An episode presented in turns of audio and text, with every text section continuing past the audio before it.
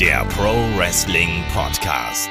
Ja, hallo und herzlich willkommen zu Headlock, dem Pro Wrestling Podcast, Ausgabe 449. Heute mit der Review zu Elimination Chamber 2022 oder auch No Escape. Mein Name ist Olaf Bleich, ich bin euer Host und bei mir da ist der Kai. Wunderschönen guten Tag, Kai. Hallo. Ja, Kai, frisch mit dabei am Samstagabend ein WWE Premium Live Event. Man könnte sagen, was könnte es denn Besseres geben? Ja, also die Zeit ist schon sehr, sehr angenehm, ne? Also da, die Tatsache, dass ich auch so versoffen klinge, liegt nicht mal daran, dass ich ganz, ganz viel Alkohol konsumiert, konsumiert habe, sondern einfach am fehlenden Schlaf. Denn ich habe sogar schon zum Olaf gesagt, pflichtbewusst wie ich war, gesagt, ab 12 Uhr ist hier Zapfenstreich. Der Kai muss morgen ganz wichtig arbeiten. er muss ins Mikrofon muss er reinarbeiten. Ähm, aber es ist halt so, wie du gesagt hast, ich muss da sogar das Kickoff-Show-Match erst nachholen, weil ich auf dem ähm, Plan irgendwie hatte, dass es um 18 Uhr beginnt. Aber ich hatte auch nicht mal gedacht, dass die Kickoff-Show schon um 17 Uhr beginnt. Deswegen musste ich die dann nochmal nachholen, das Match da. Ähm, das ist einfach schon sehr, sehr angenehm, oder? Wenn du so um 18 Uhr was starten kannst, bis um 9 Uhr durch. Ich finde das eigentlich super. Ja, ich fand es auch echt angenehm, das zu schauen. Ähm, again, wie schon beim letzten Mal, Sportswashing ein großes Problem und mögen wir überhaupt nicht. Aber trotzdem die Startzeit hier äh, absolut, äh, ja, deutschlandfreundlich, europafreundlich auf jeden Fall. Haben wir sonst nicht so. Man muss keine Nacht durchmachen. Hat dann auch nicht den, äh, ja, Post- Wrestling Blues irgendwie am nächsten Tag. Deswegen, das hat dann schon ganz gut gepasst. Nur die Qualität der Show hat nicht ganz so gepasst, um es mal schon mal vorwegzunehmen, weil ich glaube, auch wenn man bei uns in Discord geschaut hat, da wurde ja auch fleißig geschrieben, naja, die Begeisterung war nicht wirklich da.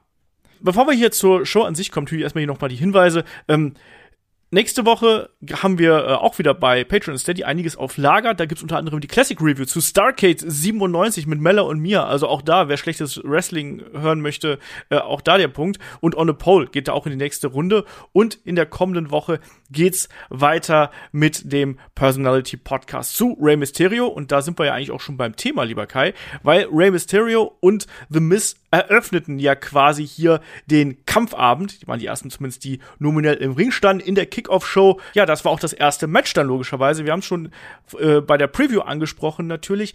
Da haben wir eine klare Heel-Face-Konstellation. Das Match wurde in den vergangenen Wochen aufgebaut und das hat man dann eben hier auch gesehen. Und am Ende war es dann eben so, dass äh, Rey Mysterio sich dann hier durchsetzen konnte, aber äh, der gute The Miz hat auch so ein bisschen seinen inneren Eddie Guerrero vorher getriggert und hat dafür gesorgt, dass Dominik hier aus der Halle geworfen wird nach einem kurzen äh, Eingreifen draußen. Das hat aber nichts gebracht. Am Ende gab es einen Einroller ähm, aus dem Skullcrushing Finale heraus. Ray holt sich das Ding hier.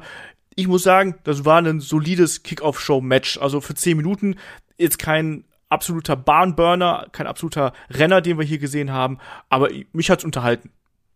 Ja, wie gesagt, also mit Ray und mit äh, Miss stehen ja auch zwei im Ring, die sind jetzt ja auch beide nicht schlecht. Also, das ist alles vollkommen in Ordnung.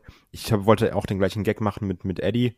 ähm, Fand es dann aber auch ganz witzig, dass dann Dominik der Halle verwiesen wird. Und während er dann an diese 80.000 Meter Rampe hochläuft, ist er gerade auf dem halben Weg, sieht er so, ach so, ach guck mal, Papa hat schon gewonnen. Also, das war, wo er sich dann irgendwie so perplex umdreht. Das hat man in der, in der Zeitlupe nochmal gesehen, ach, in, in der Wiederholung meine ich. Ähm, das fand ich auch ganz witzig. Aber sonst, ja, also wie gesagt, es ist so eine Saudi-Show, da packst du eh einen Rey Mysterio drauf, der ist gerade auf dem Cover vom Spiel. Natürlich gibt's ihn hier den Sieg, habe ich auch gesagt. Nicht so wie Olaf, der immer sagt, The Miz muss ja auch mal was gewinnen. Quatsch. Rey Mysterio muss ja alles gewinnen.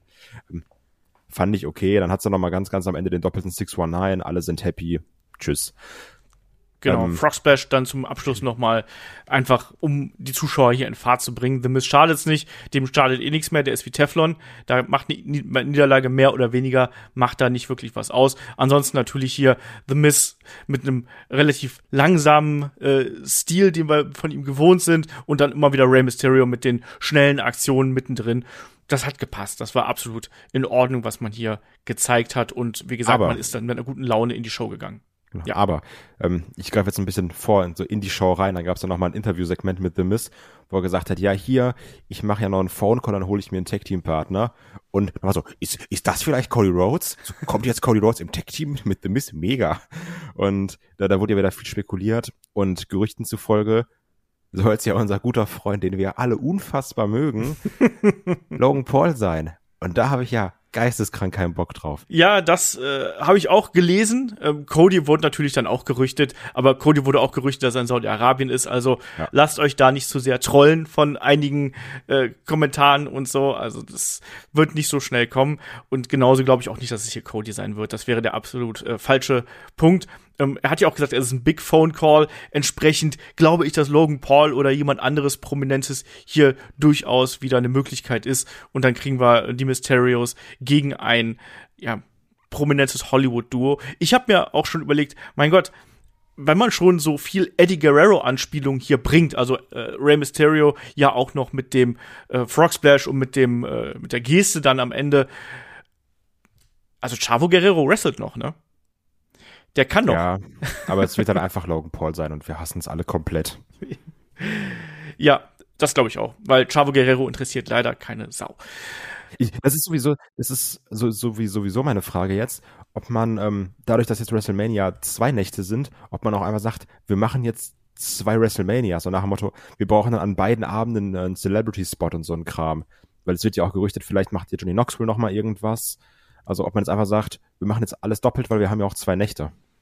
Kann ich mir vorstellen, dass es mehr als ein Celebrity-Match äh, bei dieser WrestleMania geben wird. Man sucht nach Attraktionen, man hat gemerkt, die aktuelle Generation, die reizt vielleicht nicht raus, dann probiert man das, das nochmal.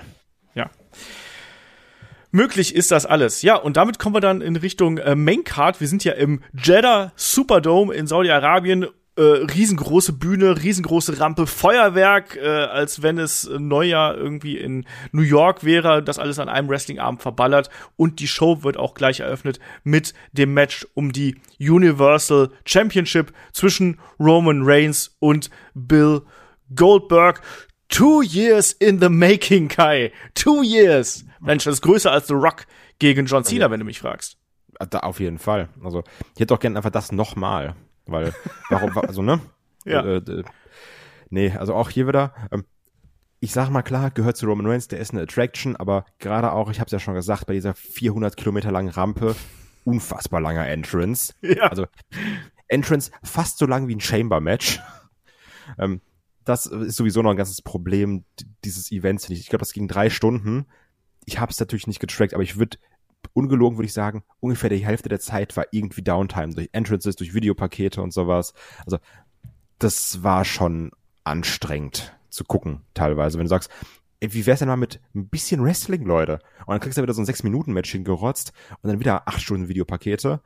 Aber kommen wir hier zum Match Roman Reigns gegen Goldberg. Two years in the making. Und ich versuche dann ja trotzdem auch, wenn ich dann immer eine Preview sage, dann sag ich, oh, Goldberg, den mag ich nicht, finde ich scheiße, der ist alt. Ich versuche da dann aber trotzdem immer objektiv dran zu gehen. Ja, eben, genau. So, dann braucht keiner mehr, oh, Olaf, Soccermom, braucht genau. keiner.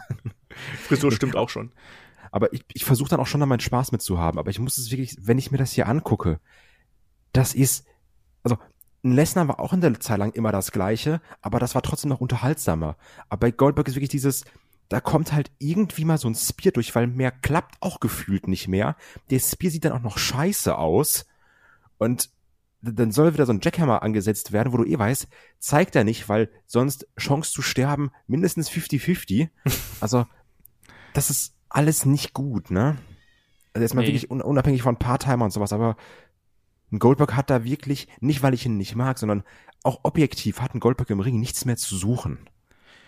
Ja, die Matches wiederholen sich natürlich langsam. Ne? Wir haben hier erstmal zu Beginn diese Kraftprobe, wo man dann auch gesehen hat, dass Goldberg vermeintlich äh, die Oberhand hat. Ähm, Reigns, der dann hier mit äh, Schlägen und Kniestoß kontert. Es geht raus, es geht äh, ja aufs Kommentatorenpult und dann wird ein bisschen gebrawlt. Und du hast gesagt, dann gibt's auch schon im Ring ähm, nach dem nach dem ersten äh, Uppercut gibt's dann auch den ersten Spear von äh, Goldberg.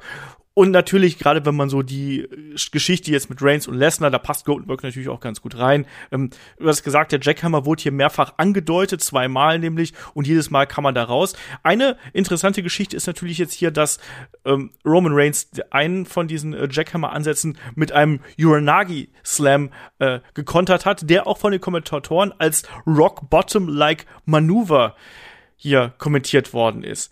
Ist das schon ein erster Wink mit dem Zaunfall, Kai?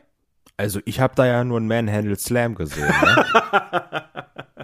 ich, ich, weiß nicht, was so ein Rock. Also ich habe, also vielleicht noch ein Bookend. Mehr habe ich da aber nicht gesehen.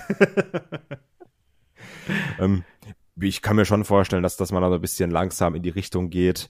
Ähm, und ich bin auch ganz ehrlich, ich will auch schon Rock gegen Roman sehen, ne? Also, da habe ich auch schon Bock drauf. Ob das gut wird, weiß ich nicht, aber allein so, ich, ich glaube, was das promomäßig abreißen könnte.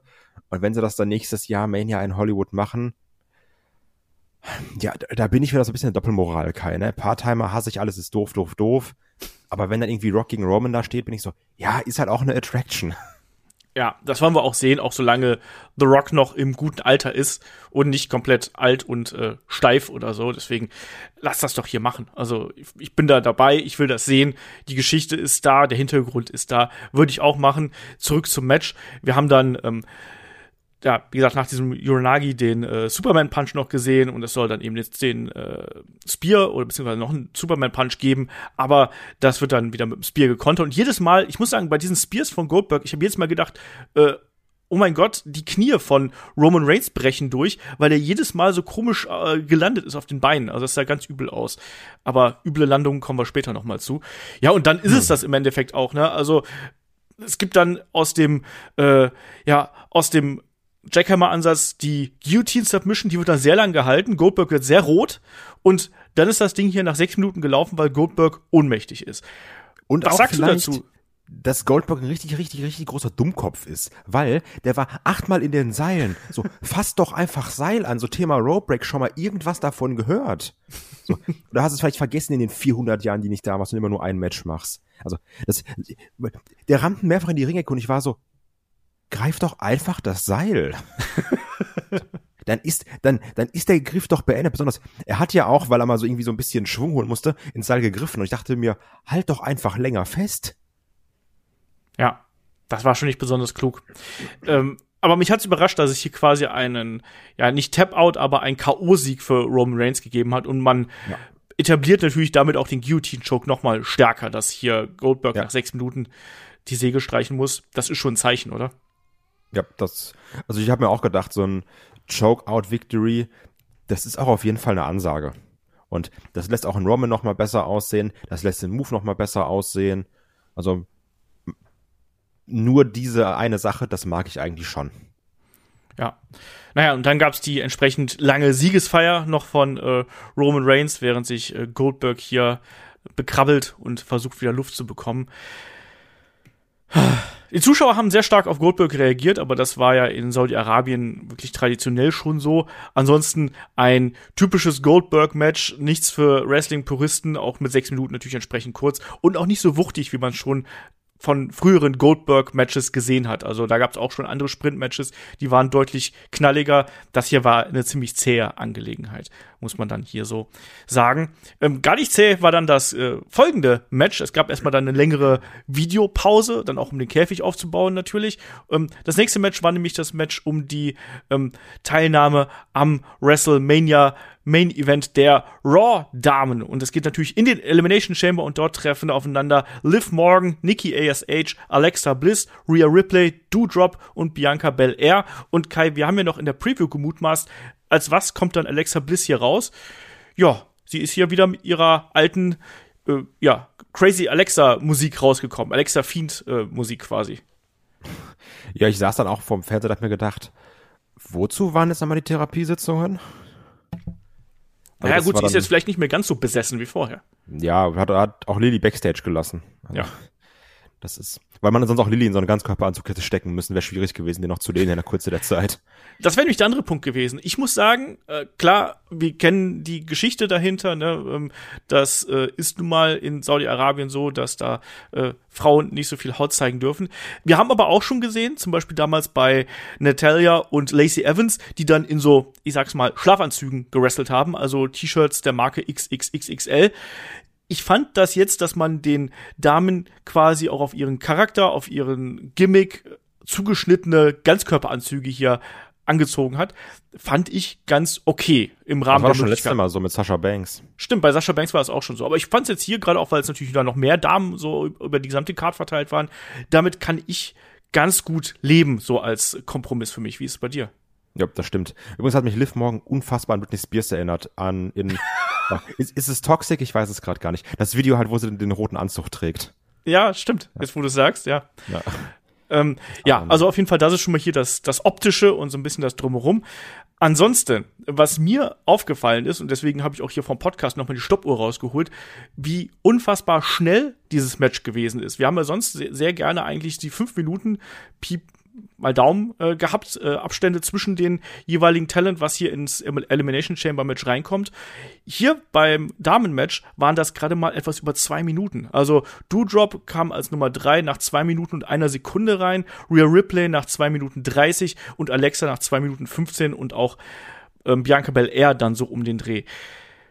Kai, hat das für dich die Dramatik aus dem Match genommen? Weil mich hat's wirklich gestört, muss ich sagen. Ja, also das, ich, ich finde, da konnte sich gar kein gar kein vernünftiger Flow entwickeln. Also, weil im Normalfall hast du ja so, dass dann beide Teilnehmer oder Teilnehmerinnen so eine gewisse Zeit haben, um sich so selber abzutasten, um dann ihre Aktion zu zeigen. Und wenn ja immer so ein Pod aufgeht, dann gibt's ja immer wie so eine Hot-Tag-Phase von der Person, die reinkommt. Ja, ja. Nur, wenn diese Hot-Tag-Phase eine Minute dauert und dann eine Minute vergeht, bis die nächste Person reinkommt, weißt du? Also da hast du davon ja nix. Ja. Und das hat sich hier unfassbar gerusht angefühlt. Das war ganz, ganz komisch, weil ich ich habe es halt nicht gestoppt natürlich, aber ich saß davor und hab mir gedacht, irgendwie ist das hier alles extrem schnell. Also, die, die, die kam doch sonst nicht so früh raus. Und deswegen war hier auch, also ja, also hier war wenig Chemie drin, weil alles gefühlt nach zwei Minuten durcheinander geworfen wurde durch eine neue Teilnehmerin. Ja. Es ging mir sehr, sehr ähnlich. Ich finde ohnehin, dass beide Chamber-Matches strukturelle Schwächen aufweisen. Mich hat's auch unfassbar gestört, dass in beiden Matches, sobald quasi dieser Alarm losging, so jetzt kommt der nächste oder die nächste rein, dass dann quasi das Match gestoppt worden ist und der oder die Wrestler, Wrestlerin, die gerade in der dominanten Phase sind, die einfach unterbrechen ganz krass bei den Männern, da greife ich jetzt mal ein bisschen vor. Rollins, der Austin Theory da durch das Plexiglas powerbombt und dann, ja, jetzt geht der Timer an. Ich kann ihn jetzt nicht mehr pinnen. Das geht nicht. Das macht gar keinen Sinn. Ne, und ich Austin Theory. Warten. Ja, ist, ist bereit für den Pin und den hätte man aus dem Match nehmen können, aber nee, das, das lässt doch alle dumm aussehen. Es lässt alle dumm aussehen. Das Match steht still in dieser Zeit.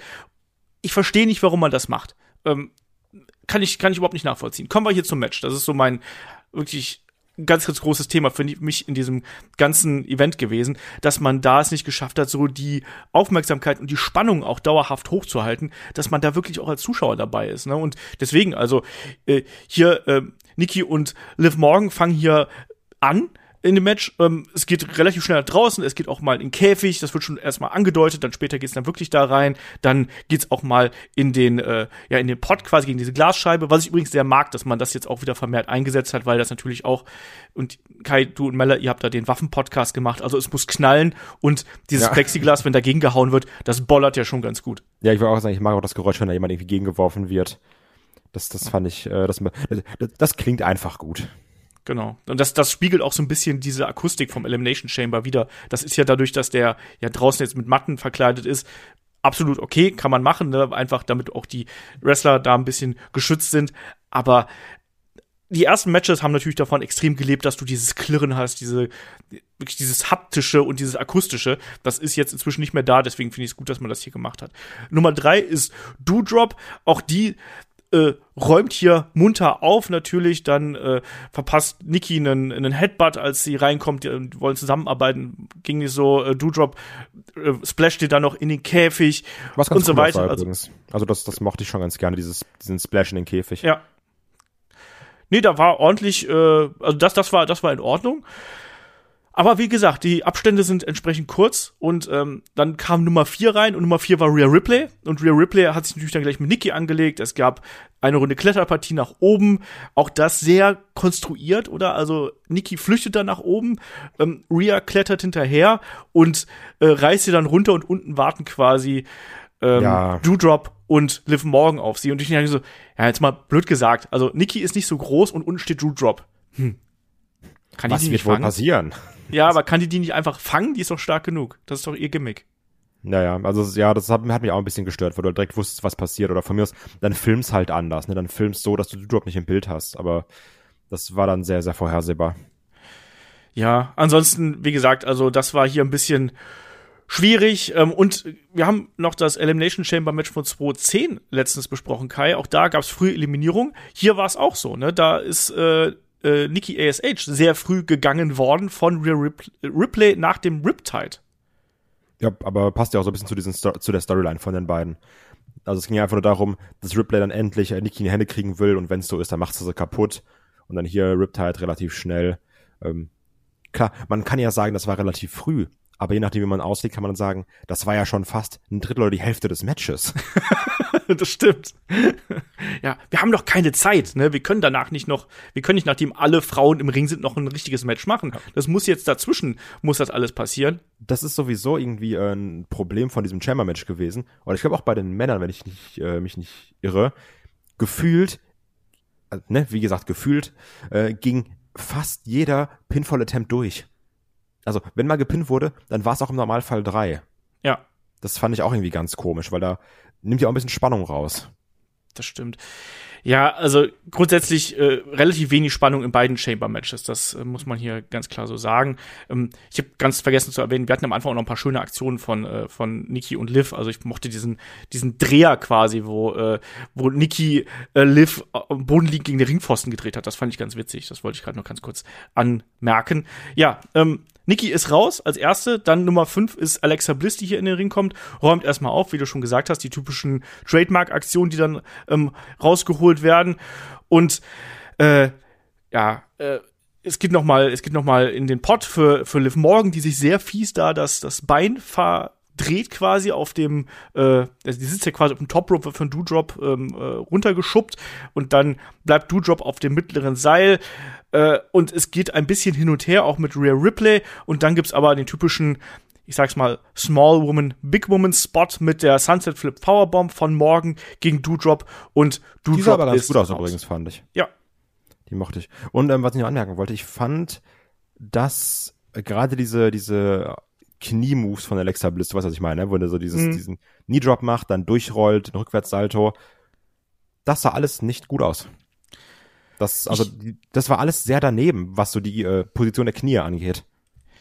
Ja, ich habe ohnehin äh, bei sehr vielen Wrestlern und Wrestlerinnen gehabt, das, das Gefühl gehabt, dass die da sich ein bisschen zurückgehalten haben. Vielleicht lag es am langen Flug, vielleicht waren sie alle ein bisschen fertig, aber ich habe das Gefühl gehabt, dass sich da manche, äh, ne, da hat es hier und da nicht ganz so gepasst, was so die Crispness angeht. Auch bei äh, Ronda Rousey im späteren Verlauf ist mir das extrem aufgefallen, dass da gerade die Kniestöße aussahen wie Grütze.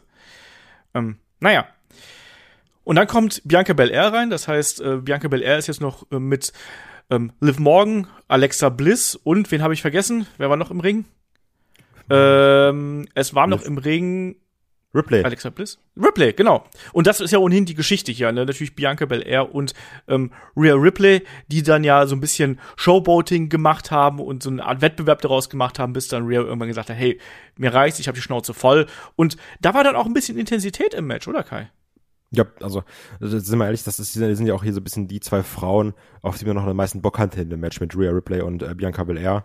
Also ich habe ja sowieso von Anfang an gesagt, ja gut, Belair holt ja das Ding. Also gesagt, ja, aber Ripley, vielleicht kann man ja irgendwie da so reinwursteln und dann Triple Threat Match bei Mania. Also aber also die beiden zusammen, die machen schon auch Spaß. Also ich habe jetzt ja auch so minimal die Hoffnung, dass man mit Ripley wieder in eine bessere Richtung geht. Sie hat ja auch da ihr Showcase bekommen bei dem äh, Gauntlet Match. Also dass man sie jetzt vielleicht aus diesem Quatsch-Ding rausnimmt und wieder sagt, die Frau sieht gefährlich aus, die Frau ist gefährlich, die Frau ist stark. Wir machen mal ein bisschen was aus der. Ich, ich habe so die Hoffnung, oder es, es, es wirkt auch momentan, als würde WWE wieder ein bisschen mehr in diese Richtung gehen. Es wirkt derzeit so. Zugleich weiß ich nicht genau, welchen Spot sie auf der WrestleMania-Card bekommen soll, ehrlich gesagt. Das ist so mein Problem. Ja, gut, du hast ja gesagt, vielleicht schmeißt man so da in Triple Threat rein, ne? Genau, aber da muss ich sagen, jetzt nachdem wie jetzt Elimination Chamber ausgegangen ist für Rhea Ripley, glaube ich da nicht dran. Weil im Das ist das Endeffekt. Problem. Warum sollte sie jetzt auch? Hat ja kein anderer, also hat ja keinen Anspruch darauf. Wir haben ja erst gedacht, hier, du, du staubst alles ab, Bianca oder so, ne? Also, dass wir sagen, Ripley räumt da quasi alles auf und den letzten Pin macht dann Bel Air so ein bisschen am Abstauben wie beim Gauntlet-Match, aber das hatten wir hier ja nicht.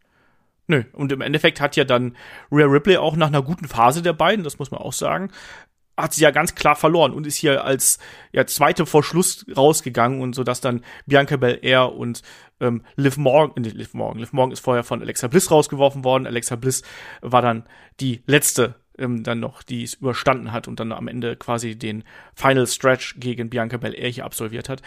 Aber das sehe ich halt eben so als Hinderungsgrund an, weil sie hat hier klar verloren, KOD und das Ding war gelaufen und ja. Warum soll sie da jetzt noch reinkommen? Weiß ich nicht. Und dann, ja, wie hat dir hier die Schlussphase gefallen mit Alexa Bliss und äh, Bianca Belair? Mein Problem damit war ein bisschen, dass ich ja sowieso schon davon ausgegangen bin, okay, Belair holt ja das Ding natürlich, ne? Ich persönlich glaube aber, dass für mich mehr Spannung drin gewesen wäre, wenn die letzten beiden Ripley und Belair gewesen wären. Gerade jetzt auch mit diesem Showing von ähm, Ripley in dem Gauntlet-Match. Ich weiß nicht, ob die Intention dahinter war zu sagen, ah, Bliss, die kommt zurück, die Leute denken dann, die gewinnt vielleicht. Ne, die, also der Gedanke kam ja eigentlich nie. Deswegen hätte ich persönlich lieber Ripley und Belair gehabt. Nicht, dass die Schlussphase jetzt schlecht war. Ich fand dieses Rumgeeier mit dem DDT so ein bisschen sah komisch aus, meiner Meinung nach. Mhm. Da, da, da, hatten wir dann ja sogar auch noch mal äh, äh, hier äh, Two-Fall und so ein Kram, aber ja, weiß ich nicht. Also ich, ich, ich persönlich wäre mit ähm, Ripley und Belair zufriedener gewesen. Ja, Spannung hat hier ein bisschen gefehlt, ähm, auch weil wie gesagt, wir haben alle erwartet, dass das eben in diese Richtung geht und dass Bianca gegen Becky antreten würde bei WrestleMania. Am Ende ist es dann eben der KOD. Wie beurteilst du hier abschließend dieses äh, erste Elimination Chamber Match hier auf der Card, Kai? Also, wir haben da, also ich sag's jetzt mal für mich persönlich, ich finde, das war ein sehr gerushtes Ding. Ich finde, das war über weite Strecken maximal okay, aber so richtig gut war das eben auch nicht. Wie hast du es gesehen? Also, wenn man es jetzt knallhart sagt, kann man auch sagen, das hätte kein Chamber-Match sein müssen. Also ja, wir du hattest zwei, drei Spots, ne? Aber du hattest, wollte ich sagen, das ein bisschen diese Einbindung, auch Einbindung der Chamber, also ja auch gerade mit dem Do-Drop-Spot am Anfang oder wo dann ähm, Nikki und, und Liv Morgan da sich in die Chamber hauen, aber das wirkte, gerade dadurch, dass es so gerusht ist, wie so ein Abarbeiten. Ja, die hm. nächste, okay, das, das, ja, hier dein Spot, zack, bumm, fertig, KOD, KOD, alles klar, Ende. Also, ich bin ja kein Fan von richtig langen Matches, aber ein Chamber-Match geht in meinem Verständnis schon im Normalfall mindestens 25 Minuten. Wenn nicht sogar eigentlich 30.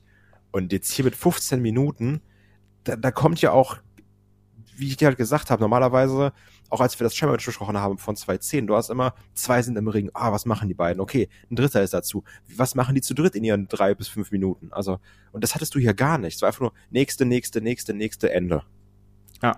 Das sollte natürlich ein Showcase ja. werden für Bianca Belair, dass die entsprechend stark nochmal positioniert wird. Ich, das hat man, das hat man geschafft, aber so dramatisch ist halt anders. Ne? Ja. Naja, möchtest du noch abschließend was dazu sagen? Es ist halt auch hier wieder das gleiche Problem, was man ganz häufig hat, wo man sagt, es ist alles nicht verkehrt, es tut keinem weh, das ist so ein, so ein in der Schule so ein befriedigend bis ausreichend, aber das ist dann kein Grund, wo ich sage, Mann, jetzt muss ich unbedingt einschalten. Ja. So ging es mir dann eben auch. Und dann können wir auch weiter hier in der Card machen. Es gibt noch ein paar Videopackages. Man muss ja auch den Käfig wieder abbauen. Und dann folgt das Tag Team Match zwischen Charlotte Flair und Sonya Deville gegen Naomi und Ronda Rousey. Und hier gab es ja noch im Nachgang die Stipulation, dass Ronda sich einen Arm auf den ja, Rücken beziehungsweise an die Seite dann hier binden musste. Natürlich, weil äh, Sonja Deville natürlich auch so schwer verletzt ist. Und Kai, welch Überraschung! Sonja Deville ist gar nicht verletzt, sondern das erste, oh. was sie dann hier im Ring macht, das ist dann, sich die Schlinge abzunehmen. Und huch, sie kann sich plötzlich wieder ganz frei bewegen. Ha. Warum hat man dann, warum hat dann nicht Ronda Rousey gesagt, ja gut, dann mache ich mein Ding einfach auch wieder auf? Weil die eine echte Sportsfrau ist. Stimmt, eine Ehrenfrau. eine Ehrenfrau, ganz genau. Ich mochte übrigens hier die Lösung, dass sie da nicht so einen Ganzkörperanzug hatte, sondern dass sie mit ihrem Judo-Anzug rauskam. Das, das fand, fand, ich auch super. Passend. Ja. Also das, das, mochte ich ganz gerne. Das, das war irgendwie schlau gelöst. Das fand ich gut. Und komplett ja. ungeschminkt auch, ne? Also nicht mit äh, ihrer üblichen Kriegsbemalung, die sie ja gern mal drauf hat. Das fand ich auch äh, wirklich. Ich fand, ich fand das, das Auftreten cool, auch barfuß und so. Ja, das ja. hat für mich dann ganz gut gepasst. Das, das ähm, wirkte dann ja, mit, mit so einem. Das hat dann ein bisschen mehr Realität beigetragen zu diesem Kampffeeling. Das mochte ich dann. Ähm, aber auch hier, es war ungefähr das, was man sich erwartet hat, oder? Also, ja. Es geht darum, dass dann Ronda Rousey Sonja Deville platt macht ich finde, Naomi hat relativ wenig zeigen können, komischerweise. Obwohl ja Ronda die Gehandicapte war, dass er nur mit einem Arm kämpfen konnte, aber trotzdem war sie gefühlt 80 Prozent der Zeit im Ring.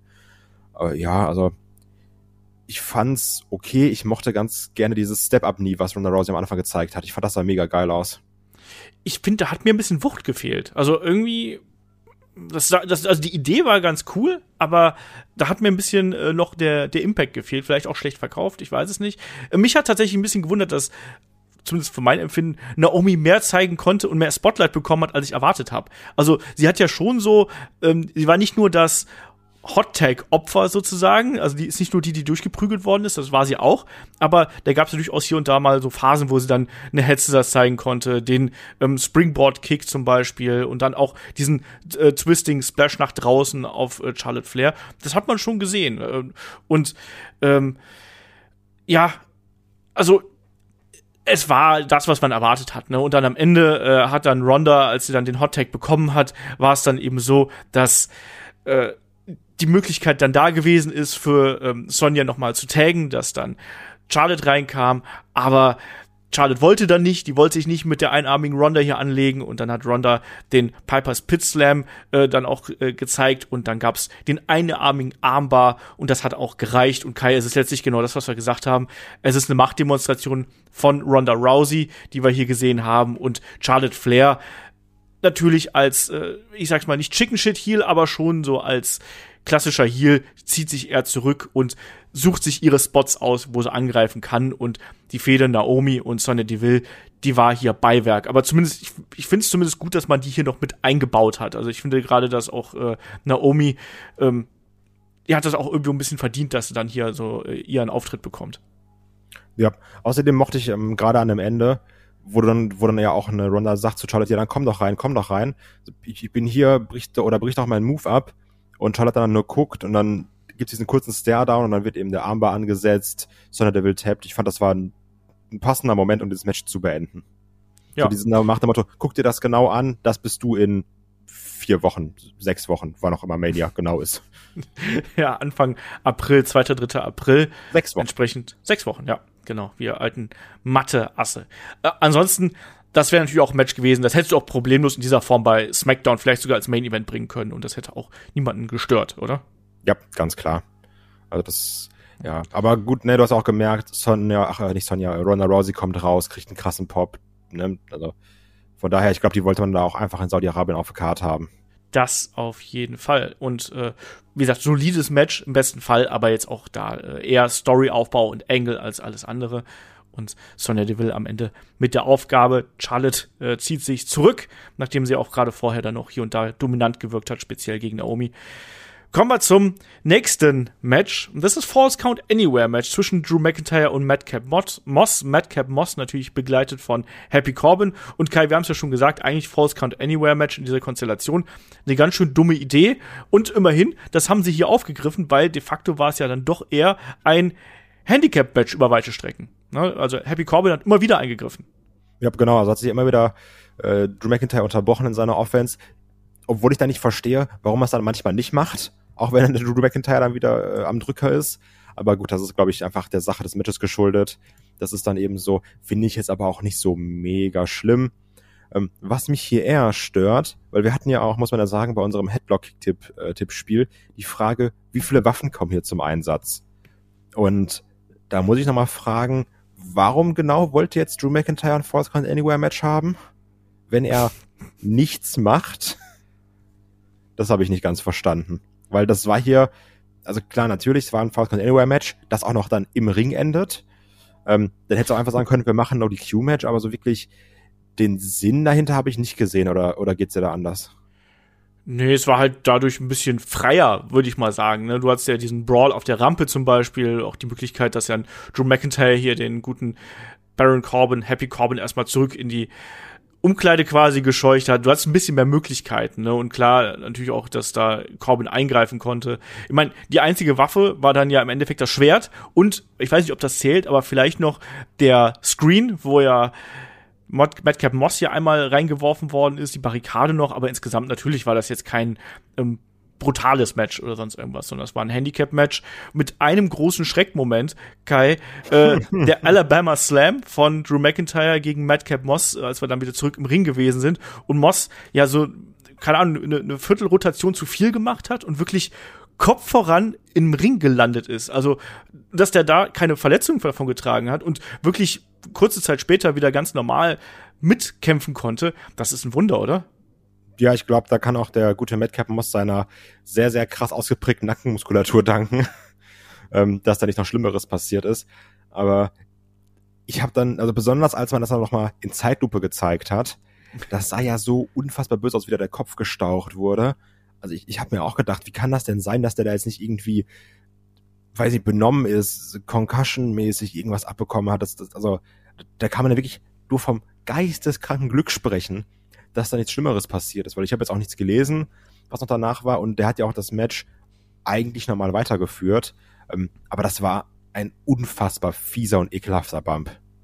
Ja, ich habe da auch davor gesessen, so alter Schwede, hoffentlich ist da nichts passiert. Ich glaube, so ging es allen, die das gesehen haben. Also da kann man wirklich sagen, Glück gehabt. Und manchmal sind es ja dann auch wirklich nur Millimeter. Wir haben das ja bei Lance Archer zum Beispiel auch gesehen, bei seinem Moonsault, der ja auch gesagt hat, ne, wenn er ein bisschen anders gelandet wäre, dann hätte er sich wirklich das Genick brechen können. Und ne, kommt manchmal darauf, darauf an, ob du quasi frontal auf dem Stirn landest oder eben auf dem Schädeldecke anscheinend hat er hier Glück gehabt. Ich glaube, anders kann man das nicht sagen. Plus natürlich, der ist ja auch ein, einfach ein super durchtrainierter Typ.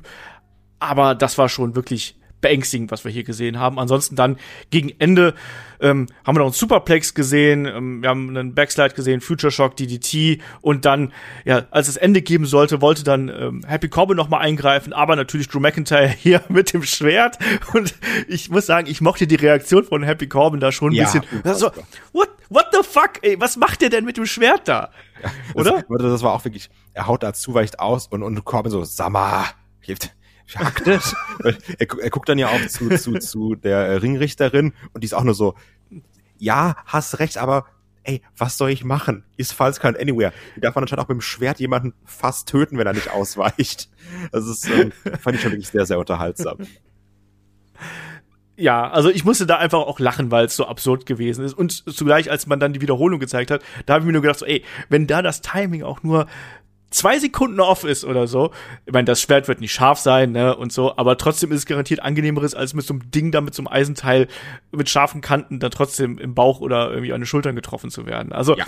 ich fand, das war ein witziger Spot. Am Ende gab's die Claymore und das Ding war gelaufen. Und ich bin ehrlich, Kai, ich fand's nicht so schlimm, wie wir im Vorfeld befürchtet haben. Ja, also es war halt genau das, was es sein sollte, ne? Also, ich hätte mir, wie gesagt, mehr False Count Anywhere Waffen-Action gewünscht. Also, ich habe schon gedacht, ja gut, Kendo-Sticks kommen auf jeden Fall. Ne? Dann, dann treibt er auch mit dem Kendo-Stick Corbin in eine Flucht. Ähm, Stühle kommen. Ein Tisch kommt auf jeden Fall, weil ey, man muss ja durch den Tisch durchgehen. Die Ringtreppe wird eingesetzt und das hatten wir alles nicht. Deswegen war ich dann, was das angeht, ein bisschen enttäuscht. Ähm, das ist jetzt hier auch nicht die Fehde, wo ich dann irgendwie mit, mit der Arschbacke auf der Sofakante sitze und denke, oh Mann, was passiert jetzt hier? Ähm, aber für die neun Minuten, die es ging, war es vollkommen okay. Drew McIntyre sieht wieder stark aus es deutet alles darauf hin, dass wir dann in naher Zukunft ähm, Happy Corbin gegen McIntyre bekommen. Ja. Oder sogar in einem Handicap-Match. Auch das könnte ich mir vorstellen. Aber derzeit riecht es ganz stark danach, dass wir hier äh, Happy Corbin gegen Drew McIntyre und dann vielleicht stecken sie Madcap Moss in Shark Tank oder sonst irgendwas. Also entweder nimmt Drew McIntyre beiden auf oder man sorgt dafür, dass Madcap Moss gar nicht eingreifen kann. Ich glaube, das sind so die beiden Varianten. Ansonsten, Match war okay, mehr nicht. Es war keine völlige Katastrophe, es war nicht so schlimm wie ähm, Roman Reigns gegen ähm, Baron Corbin damals beim Royal Rumble. Ja, das stimmt. Aber war aber auch deutlich kürzer, muss man dazu sagen. Ja, deutlich, deutlich kürzer. Ja, nächstes Match, da haben wir das Match um die Raw Women's Championship zwischen Becky Lynch und Lita. Lita ja laut eigenen Aussagen jetzt mit keinen großen Plänen mehr Richtung WrestleMania, zumindest seitens WWE. Da wird man sehen, was da passiert. Und man hat es natürlich jetzt hier aufgebaut mit der gemeinsamen Geschichte der beiden, beziehungsweise Lita als Inspiration für Becky Lynch überhaupt ins Wrestling zu gehen. Und Lita, die dann eben hier nochmal einen Run und ein entsprechendes Titelmatch bekommt und nochmal wirklich hier im Rampenlicht steht. Und ich finde, das Match äh, hat für meinen Geschmack am Anfang ein bisschen gebraucht, bis es in Fahrt gekommen ist. Wir haben so eine Phase gehabt, wo erstmal Lita gezeigt hat, dass sie noch kann und das muss man auch sagen. Also von der Beweglichkeit her und Fitness, das hat gepasst in meinen Augen dann eine längere Phase, wo ähm, Becky Lynch dominiert hat und auch die großen Aktionen gezeigt hat, aber Lita auch immer wieder rausgekommen ist und dann eben gegen Ende ging es dann wirklich hin und her und dann auch mit einer heißen Phase, wo Lita dann unter anderem ihren Moonsault zeigen konnte und da Becky Lynch äh, auskontern konnte und Becky Lynch, die dann sogar den Moonsault geklaut hat, äh, Lita ausgewichen ist, es gab einen Twist of Fate. Und ich muss sagen, ich hatte hier überraschend viel Spaß. Am Ende ging das dann eben mit dem Manhandle Slam aus was ich ein bisschen kritisieren muss, das hatten wir auch schon bei Goldberg gegen äh, Roman Reigns, dass quasi nach einer großen Aktion, in diesem Fall der Lita Salt, dass dann gleich der Finisher der Gegnerin kommt. Und das war hier der Manhandle Slam. Das hat mir nicht ganz so gefallen. Da hätte noch eine kleine Brücke dazwischen sein müssen. Aber ansonsten war das ein Match, was mich gerade in der zweiten Hälfte ganz gut abgeholt hat. Das hat mir dann gut gefallen. Man hat die Reminiszenzen gebracht. Da war ich dann drin. Wie war es bei dir und wie war es bei euch, Kai? Ähm, eigentlich relativ ähnlich, muss ich sagen. Also auch Lita sah gut aus. Also war gut im Modus dafür, dass er denkt, sie hat super lange nicht mehr gerestelt, außer dann mal hier diese Rumble-Auftritte und so ein Kram, ne? Also, das war schon nicht verkehrt, muss ich ganz klar sagen. Ich hätte gedacht, ist schlechter. Ähm, glaube aber auch, die werden natürlich sehr, sehr viel vorher durchgesprochen haben und hier, wir machen das, wir machen das und auch mal vielleicht was geübt haben. Aber ey, ist doch vollkommen egal. Ich finde, Lita hat sich hier gut bewiesen. Ähm, so wenig Spaß ich mit dem Aufbau hatte, mit dieser Grumpy Becky, die da saß, sondern so rausgeschlurft ist. Das hat mir alles nichts gegeben. Aber das Match, das war vollkommen okay. Und gerade so die, die, die zweite Phase ähm, mit diesen ganzen Moves, die dann gab, und dann hier nochmal ein Two-Fall, da nochmal ein Two-Fall, und dann gibt's nochmal den Disarmhör, dann nochmal ein Konter und hin und her. Und also, da waren, das hat sich schon mehr wie ein Pay-Per-View-Match angefühlt. Wo ich ja bei vielen Matches auf der ja. Karte sagen muss, ja gut, hättest du auch bei Raw SmackDown bringen müssen. Dann auch hier gerade mit äh, Two Falls nach Finishern und, und, und, und geblockten Finishern. Da gab es Elite Assault oder ein Manhandle, Manhandle Slam. Das hatte dieses Big, äh, Big Time Pay-Per-View oder Premium Live Event äh, Feeling, was man so ein bisschen vermisst bei anderen Aktionen. Und wer mich halt wirklich überrascht hat, hier ist Lita, muss ich ganz klar sagen. Weil ich hätte halt nicht gedacht, dass sie da so gut mitgehen kann bin ich bei dir. Also mich hat's auch abgeholt und das war für mich auch das emotional größte Match, was wir auf der Card gehabt haben. Das hat super funktioniert. Ich mochte auch, dass Lita ja unter anderem auch diese äh, Handstand Head Scissor quasi da in der Ringecke gezeigt hat, die sonst Trish Stratus hier auspackt. Und auch da wieder die Frage, Kai, ist das Foreshadowing in Richtung WrestleMania? Gibt's da vielleicht noch die beiden zusammen in irgendeiner Konstellation? Ja, das ist ja die Frage, die wir uns auch schon in den Ausblicken gestellt haben. Hm kann mir schon vorstellen, dass man da jetzt irgendwie nochmal so ein großes Match auf the Card packt. Ähm, die Frage ist dann nur gegen wen oder gehen sie dann wirklich um die, um die ähm, Damen-Tag-Bells, machen sie da was mit? Also, pff, mal schauen. Ich, ich, ich weiß es ehrlich gesagt noch nicht. Ähm, aber jetzt auch hier nach, nach der Performance von Alita muss man sich, glaube ich, keine Sorgen machen, die nochmal auf eine Mania-Card zu stellen, oder? Wenn man dann nochmal für eine Attraction sorgen will. Ja, das sehe ich auch so. Also die kannst du problemlos jetzt bringen. Also im Vergleich zu früheren Rumble-Auftritten zum Beispiel, wo es nicht so wirklich fit gewirkt hat, hat das hier total gut funktioniert. Bin ich komplett da und sag auch, die kannst du auf eine WrestleMania-Card packen und hast dann noch mal eine kleine Attraktion dann in der Midcard. Ich fand es auch gut, dass sie hier nicht mit dem Disarmhör quasi verloren hat und per Aufgabe verloren hat. Was ähm, ich ja es gab ja dann auch gesagt hatte erst, aber ich lag falsch. Ne, also das fand ich auch ganz, äh, ganz wichtig und äh, auch, dass dann ja dann, unter anderem ja auch einmal so, ein Konter daraus entstanden ist. Ich fand, das war ein richtig gutes Match, kann ich nicht anders sagen. Da hatte ich wirklich Spaß dran und das war, das nehme ich schon mal vom weg, mein Match of the Night, wo ich auch wieder gemerkt habe, so, ja, das, die können es doch auch, wenn sie es wollen, wenn die Konstellation da ist und wenn man den entsprechend Zeit und die entsprechende Geschichte gibt. Das funktioniert doch. Das hat hier auch super gut funktioniert. Am Ende ist es dann Becky Lynch, die ihren Titel verteidigt und was ich dann auch schön fand, auch Lita hatte noch so ihren Moment bekommen, nachdem Becky aus der Halle raus gewesen ist. Da gab es noch mal Applaus und ich glaube, das war ihr auch schon wichtig, dass sie hier noch mal gezeigt hat, so ja, ich kann da noch mithalten. So hat es zumindest auf mich gewirkt. Wie siehst du das? Ja, sehe ich ähnlich. Also jetzt bitte nicht so nach dem Motto mithalten und ich bin jetzt Fulltime da und mache jetzt hier alles, aber ähm, ganz ehrlich, dann lieber Liter auf eine Card schmeißen, als nochmal die Bella Twins oder sowas. Ja. Das ist oh Gott, ja, die Bella Twins. Oh Gott, oh Gott. Ja. ja. Und dann kam was richtig Wichtiges, denn es gab das Undertaker Hall of Fame Video. Was sehr lang ist, aber auch sehr gut gemacht ist. Aber das größte Highlight, was auch im Discord nochmal hervorgehoben wurde, da kommt unser Tommy vor. Unser Thomas Gottschalk ja. ist im Undertaker Hall of Fame Video. Und ich glaube auch, das ist schon das Highlight des gesamten Events, dass da unser Thomas Gottschalk zu sehen ist. das fand ich auf jeden Fall sehr, sehr ich lass witzig. das mal so stehen. Ja. Aber ein tolles Video, muss man auch dazu ja, sagen. Ja, also, also, wenn die eins das können, dann sind es Videos. Ja. Ganz genau. Ja, und dann kommen wir zum nächsten Match, Fragezeichen, weil da hätte es eigentlich das Match um die SmackDown Tag Team Championships geben sollen zwischen den Usos und den Viking Raiders. Die Usos haben wir auch schon zu Beginn der Show gesehen beim Entrance von Roman Reigns, da waren die auch mit dabei, haben aber keine große Rolle gespielt. Naja, ähm, aber ein richtiges Match ist ja hier nicht zustande gekommen. Die Viking Raiders kommen in die Halle und dann gibt's auch schon die Attacke der Usos. Es gibt einen Suplex ähm, der beiden ähm, Usos von äh, also da wird Ivar wird auf Eric quasi gesuplext, es gibt ein bisschen Beatdown und dieses Match findet einfach nicht statt, sondern man macht hier eine Geschichte, man macht einen sogenannten Angle draus und laut Fightful war das auch genau so geplant. Also, ich sag mal, einen leichteren Paycheck kannst du nicht bekommen. Als Zuschauer muss ich sagen, war es dann doch ein bisschen enttäuschend. Wie ging es dir da? Ja, und es, war auch komisch kommuniziert, wenn ich ehrlich bin, weil man hat es auch im Discord gemerkt. Ähm, haben natürlich ja super viel live geguckt durch die angenehme Zeit. Da kam nur auch immer die Frage auf, ja, ich war gerade irgendwie auf Klo oder hab gerade irgendwas gemacht. Was ist denn jetzt mit dem Tech-Match? Und dann mussten Leute so viermal erklären, ja, das fällt aus wegen ist nicht. Also, das war dann schon so ein bisschen komisch gelöst, fand ich. Und also, ja, sollen sie einen Engel draus machen.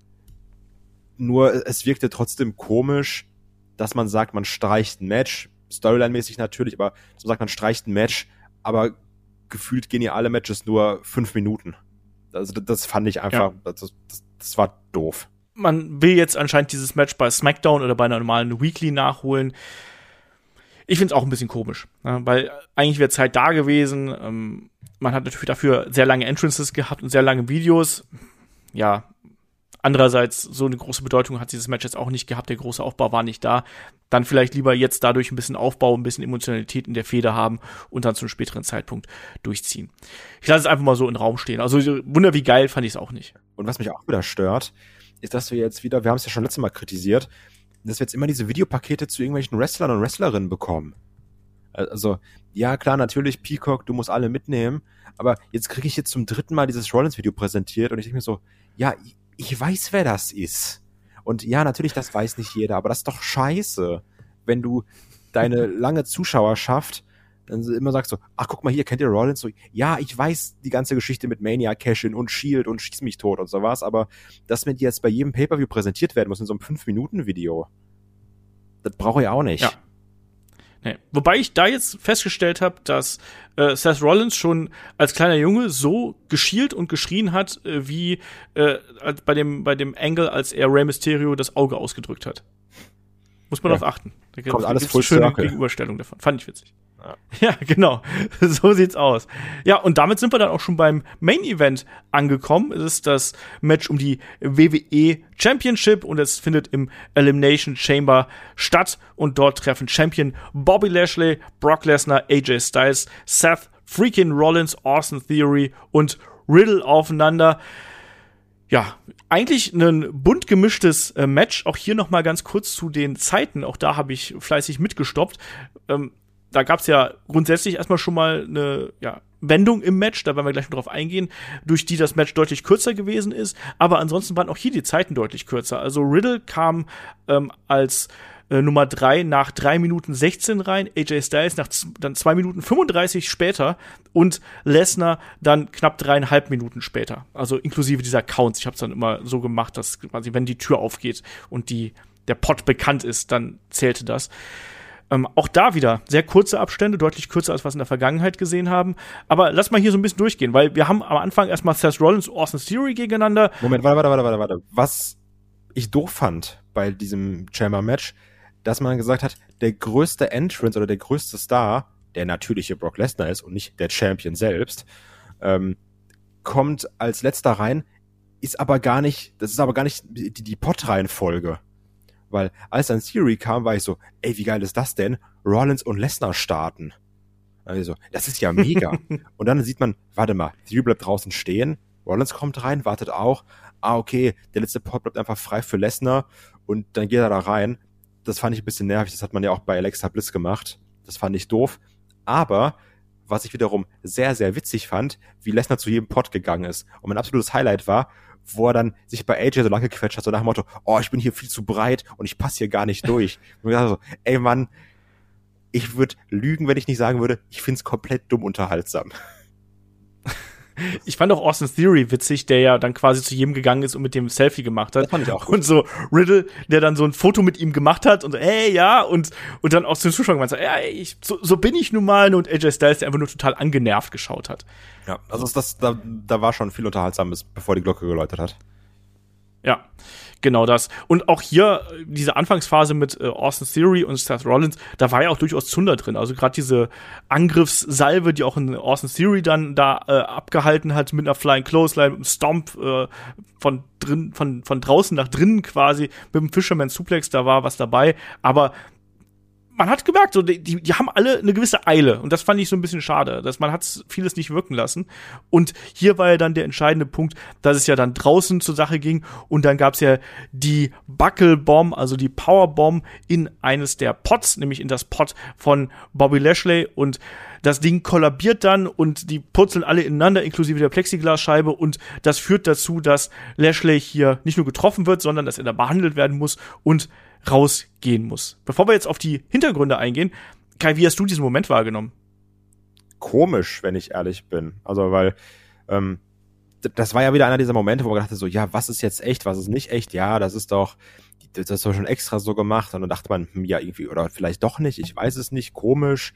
Ähm, weil man hat ja auch gesehen, das war jetzt ja auch kein gefährlicher Bump, in Anführungsstrichen. Also klar, der fällt halt schon irgendwie kacke, aber war jetzt kein Madcap Moss Bump. Man dachte, jetzt dafür aus dem Match raus, weiß ich nicht. Und dann, also ich, ich war mir am Anfang nicht sicher, was ich jetzt, also ob es jetzt echt ist oder nicht. Ging es dir da auch so? Äh, ja, also ich war mir relativ sicher, dass es eben ein Angle ist, also dass es, dass es quasi abgesprochen gewesen ist, weil, wie du schon richtig gesagt hast, so hart wirkte der Aufprall jetzt da nicht. Und gerade mit der Begründung, die dann kurze Zeit später ja folgte, ist es Concussion Protocol, das greift jetzt hier sofort. Da haben wir gedacht, so, na, das sah jetzt nicht so aus, als ob er sich da den Kopf so hart gestoßen ja, hätte. Also als, als es dann die Ansage gab, was anderem aus. Äh, von, von Cole, dann hatte ich das natürlich auch, dass ich gedacht, ja, okay, gut, dann wird es halt so gewesen sein. Dachte aber auch, natürlich, da, weil da ist direkt wieder Fantasy Booking Kai ist dann aktiv geworden. Ich habe gedacht, ja, aber vielleicht kommt ja Lashley dann wieder rein, sondern wie man es ja immer kennt, ich bin verletzt, aber Leute, das ist mein Belt, ich kämpfe hier. Und dann müssen sie ja die äh, Tür aufmachen dafür und dann kommt Cody Rhodes. Nein, ähm, und, und dann kommt vielleicht Roman Reigns irgendwie noch mit rein, weil die Tür ja offen ist und, und speart Lesnar und dann gibt's doch nicht Title versus Title, weil das war ja auch der letzte Strohhalm, an dem ich mich habe festhalten können. War nicht so. Nee. Kai und seine Strohhalme, ey. Ja. Ich wollte es einfach also, mit allen, ich wollte mit allen Mitteln verhindern, dass wir Title versus Title bekommen. genau. Also für mich war übrigens der Punkt, wo ich angefangen habe zu zweifeln, weil Adam Pierce viel zu früh rausgekommen ist. Ich finde, wenn jemand verletzt ist, dann sind es normalerweise eher Referees und vor allem dann auch die äh, ja, der Medical Staff, der dann hier als erster zugekommen ist, aber dass man auch von den Kommentatoren sofort ruft, oh, Adam Pierce is out there as well. Da habe ich schon gedacht, so, ah, riecht fischig, aber es scheint jetzt ja so zu sein, dass Bobby Lashley wirklich äh, verletzt ist. Keine Gehirnerschütterung, aber der ehemalige WWE-Writer Kazim äh, Famu Yit oder Yait, wie auch immer er ausgesprochen wird, hat bei äh, The Ringer gesagt, dass Lashley eine Schulterverletzung hat und man erwartet, dass Lashley für mehrere Monate ausfallen wird und wahrscheinlich jetzt auch WrestleMania verpassen wird. Also man, er spricht hier von äh, vier Monaten Pause. Das ist schon auch eine bittere Kiste für Lashley, wenn das jetzt ja. so stimmen sollte. Wie gesagt, das ist die aktuelle Information, die wir jetzt gerade haben.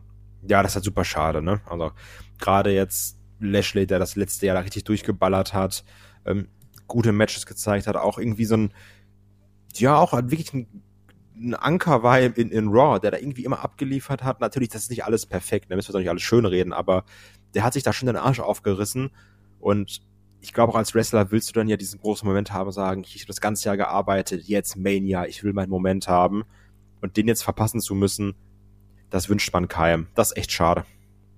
Ja, das ist äh, wirklich schade. Habe ich mich auch drauf gefreut, aber naja, es ist wie es ist. Äh, Verletzungen treten mal leider auf. Nummer drei im Ring, während dann Bobby Lashley noch behandelt worden ist. Dann kam Riddle rein, wie gesagt, nach einer sehr kurzen Zeit. Auch hier sehr schnelle Aktionen kam rein, direkt mit Kick, Vorarms, ähm, Suplex, äh, Running Senton haben wir gesehen, dann auch mit der Senton on, auf Theory.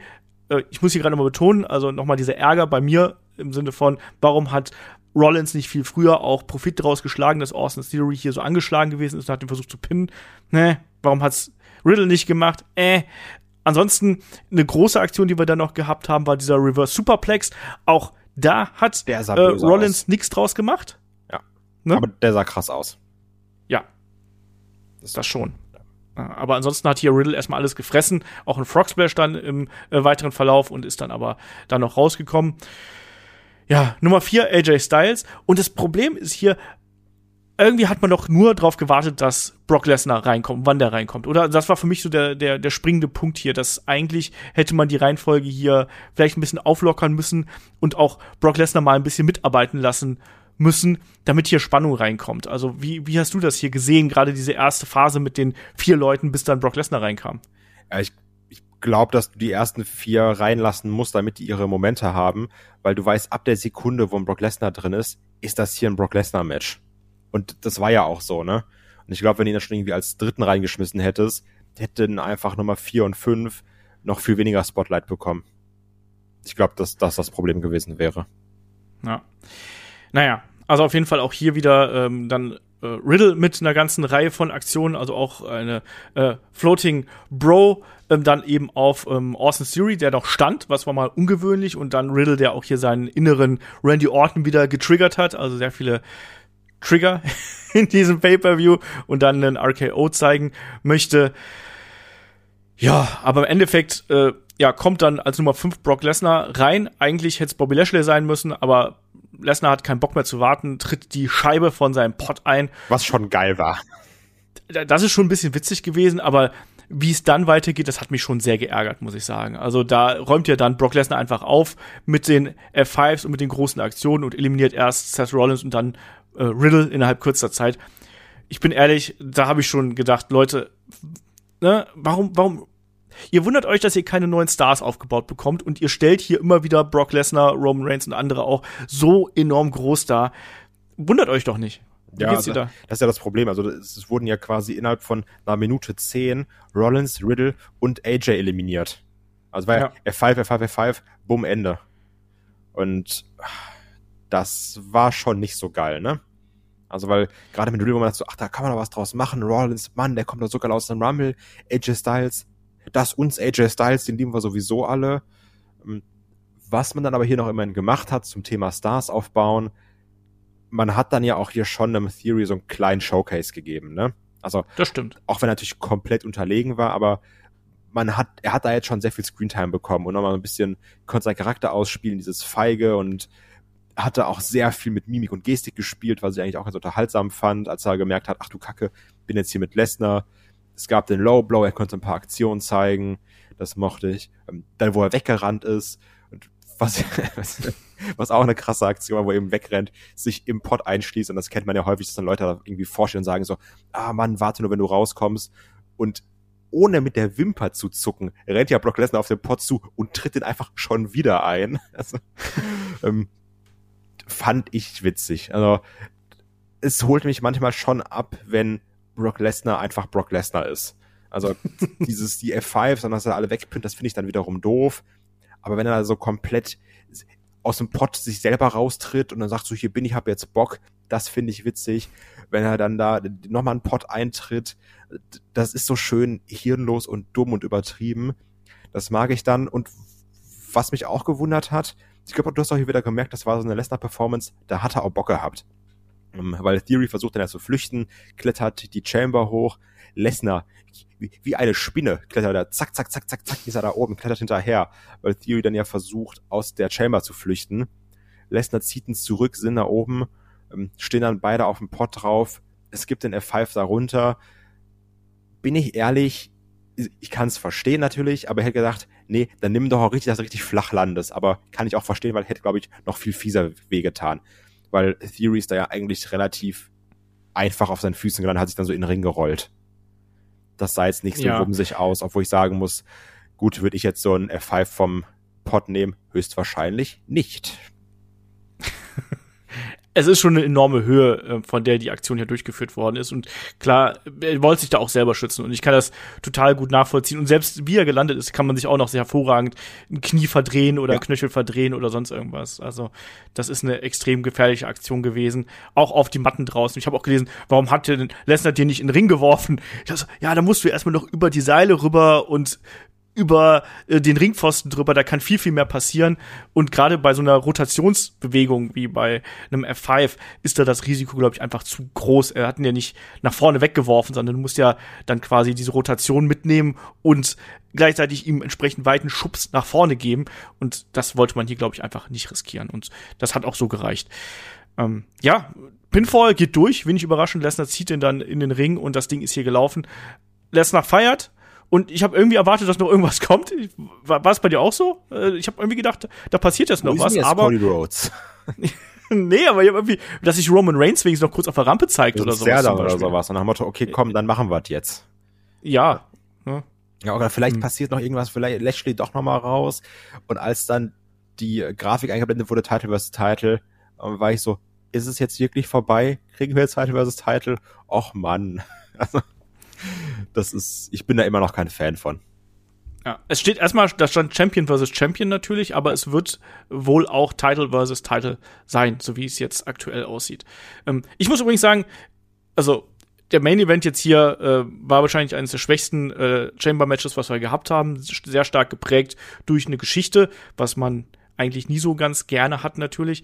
Ähm, was ich witzig finde, ist, dass jetzt immer dieses Wort Stupendous aufkommt. Ich muss erstmal nachgucken, was das heißt. Witzig, ich auch. Wieso ist denn jetzt WrestleMania dumm auf einmal, habe ich mir gedacht. Genau das wollte ich auch sagen, ja. Genau das. Naja, also wir bekommen es jetzt und Kai, wir haben jetzt einen äh, Pay-Per-View-Stopp zwischen Rumble und WrestleMania gehabt, aber damit können wir zum Fazit überleiten. So wirklich glücklich sind die wenigsten damit. Wie sieht's bei dir aus? Nee, also das ist, ähm, ich sag mal so, ich bin froh, dass es um 18 Uhr lief und nicht irgendwie um 2 Uhr nachts und ich dafür wach bleibe. Weil es ist ja dieses ewige Problem, ne? Das ist alles okay und das tut auch keinem weh, aber da ist nicht irgendwas dabei, wo ich sage, boah, krass, geil, ich muss jetzt richtig, bin da drin emotional und hoffentlich gewinnt der und der. Es ist alles extrem vorhersehbar. Ähm, genau aus dem Grund habe ich natürlich auch meine Spitzenreiterposition in der Headlock- Headlock-Tippspielrunde verteidigen können. Ähm, was natürlich keinen wundert, so gut wie ich tippe. Übrigens sehr knapp. Die Leute sind mir richtig nahe gekommen. Ich glaube, Mania werde ich verlieren kurz vorm Ende. Das nervt mich. Da muss ich nochmal richtig reinbuttern. Muss immer Statistiken büffeln, dass ich da nicht verliere. Nee, aber es ist wirklich gesagt das ewige Problem. Das ist alles so okay und also befriedigend bis ausreichend in Schulnoten gesprochen. Aber dafür muss ich kein Pay-Per-View gucken. Ist ja auch ein Live-Premium-Event. Dann bin ich natürlich Feuer und Flamme. Dann count me in. Aber du weißt, ja, was es waren meine. hier sehr viele Story-Weiterentwicklungen. Ich weiß genau, was du meinst. Ne? Also mich hat's auch gestört. Mich hat's auch gestört, wie das Elimination Chamber Match hier dargestellt worden ist. Beide Matches waren nicht wirklich gut und sind dieser Stipulation nicht gerecht geworden. Man hat auch in der Vergangenheit, auch in der jüngeren Vergangenheit gezeigt, dass man damit noch sehr gute Matches auf die Beine stellen kann. Hier war es einfach nur Aufbau und sehr vorhersehbarer Aufbau und gerade hier der Main Event, der ließ doch arg zu wünschen übrig. Und ich sag's ehrlich, also zwar ging diese Show relativ fix vorbei, ähm, aber trotzdem war das keine wirklich gute Show. Ich wollte sagen, man hat sich halt auch sehr gezogen durch diese ganzen Unterbrechungen, durch Videopakete und zehn Jahre Entrance. Also ich fand generell, hier war kein vernünftiger Fluss drin. Ja, da hat ein bisschen was gefehlt, auf jeden Fall. Äh, und ich wollte gerade noch sagen, das reiht sich auf jeden Fall in die Liste der äh, schwachen Saudi-Shows ein. Vielleicht nicht ganz, ganz vorne, weil dafür fehlten die kompletten Fuck-Ups, die wir hier nicht gehabt haben. Ja. Aber äh, es ist auf jeden Fall kein Event, den man äh, wirklich über lange Jahre noch mal sich anschauen wird oder möchte. Ähm, deswegen, Kai, Bananenwertung, was gibt's? Hab überlegt und ich gebe dreieinhalb. Und ich finde dreieinhalb ist noch positiv. Aber erst drei geben, weil ich dreieinhalb. Ich gebe drei. Ich gebe drei, also weil da war zu wenig dabei, was jetzt wirklich den Zeitaufwand und das alles äh, wirklich rechtfertigt und was auch wirklich diese Elimination Chamber Stipulation wirklich rechtfertigt. Das hat hier leider über weite Strecken gar nicht funktioniert. Die Matches waren maximal okay, mit einer Ausnahme, das war Becky Lynch gegen Lita, das war, das war gut bis sehr gut, aber es kann halt nicht sein, dass zwölf Minuten hier das, das, den Ausschlag geben bei so einem Pay-Per-View, deswegen gebe ich drei. Tja, Kai, so ist es. Wie heiß bist du noch auf die Road to WrestleMania und auf WrestleMania selbst? Ist Mania, ne? Ich glaube, das beantwortet die Frage. Also auf Mania habe ich trotzdem Bock. Das ist auch, auch wenn mich der letzte Rumble komplett enttäuscht hat, werde ich nächstes Jahr wieder sagen, geil, es ist Rumble. Also ähm, da werde ich nicht draus lernen und auch hier, ich freue mich trotzdem auf WrestleMania. Auf, was natürlich noch angekündigt wird, das große Leather-Match, was wir schon seit Jahren bucken. Also, ähm, ja, Title versus Title, Champion versus Champion kann mir komplett gestohlen bleiben. Aber ich habe trotzdem Bock auf die grandest Stage of them all. Ja, also ich sag mal, ich war schon mal heißer auf eine WrestleMania, muss ich ganz klar hier ja, gut, sagen. Natürlich. Aber klar, also bei uns gibt's ja auch dann die volle WrestleMania-Dröhnung natürlich bei Headlock, also die Previews, die Reviews, wir machen für die Supporter noch Watch-Along kleiner Spoiler, Mella muss sich eine Classic WrestleMania raussuchen und hat da schon drei rausgepickt. Da geht demnächst die Umfrage online und da könnt ihr euch dann drauf freuen. Also äh, ein volles Programm auf jeden Fall dann auch in der Mania-Woche. Und dazwischen haben wir auch noch AW Revolution übrigens, dürfen wir auch nicht vergessen. Und auch da äh, werden wir natürlich entsprechend auffahren. So, Kai, letzte Worte. Ich hab Bock auf Revolution. da freue ich mich drauf. Ach ja. Ja, sehr gut, sehr schön. Und damit würde ich sagen, machen wir hier den Deckel auf die Review zu WWE Elimination Chamber. Nächste Woche geht's hier weiter mit dem Wochenend-Podcast, dem Personality-Podcast zu Rey Mysterio. Ich sage an der Stelle wie immer Dankeschön fürs Zuhören, Dankeschön fürs Dabeisein und bis zum nächsten Mal hier bei Headlock, dem Pro Wrestling Podcast. Macht's gut. Tschüss. Tschüss.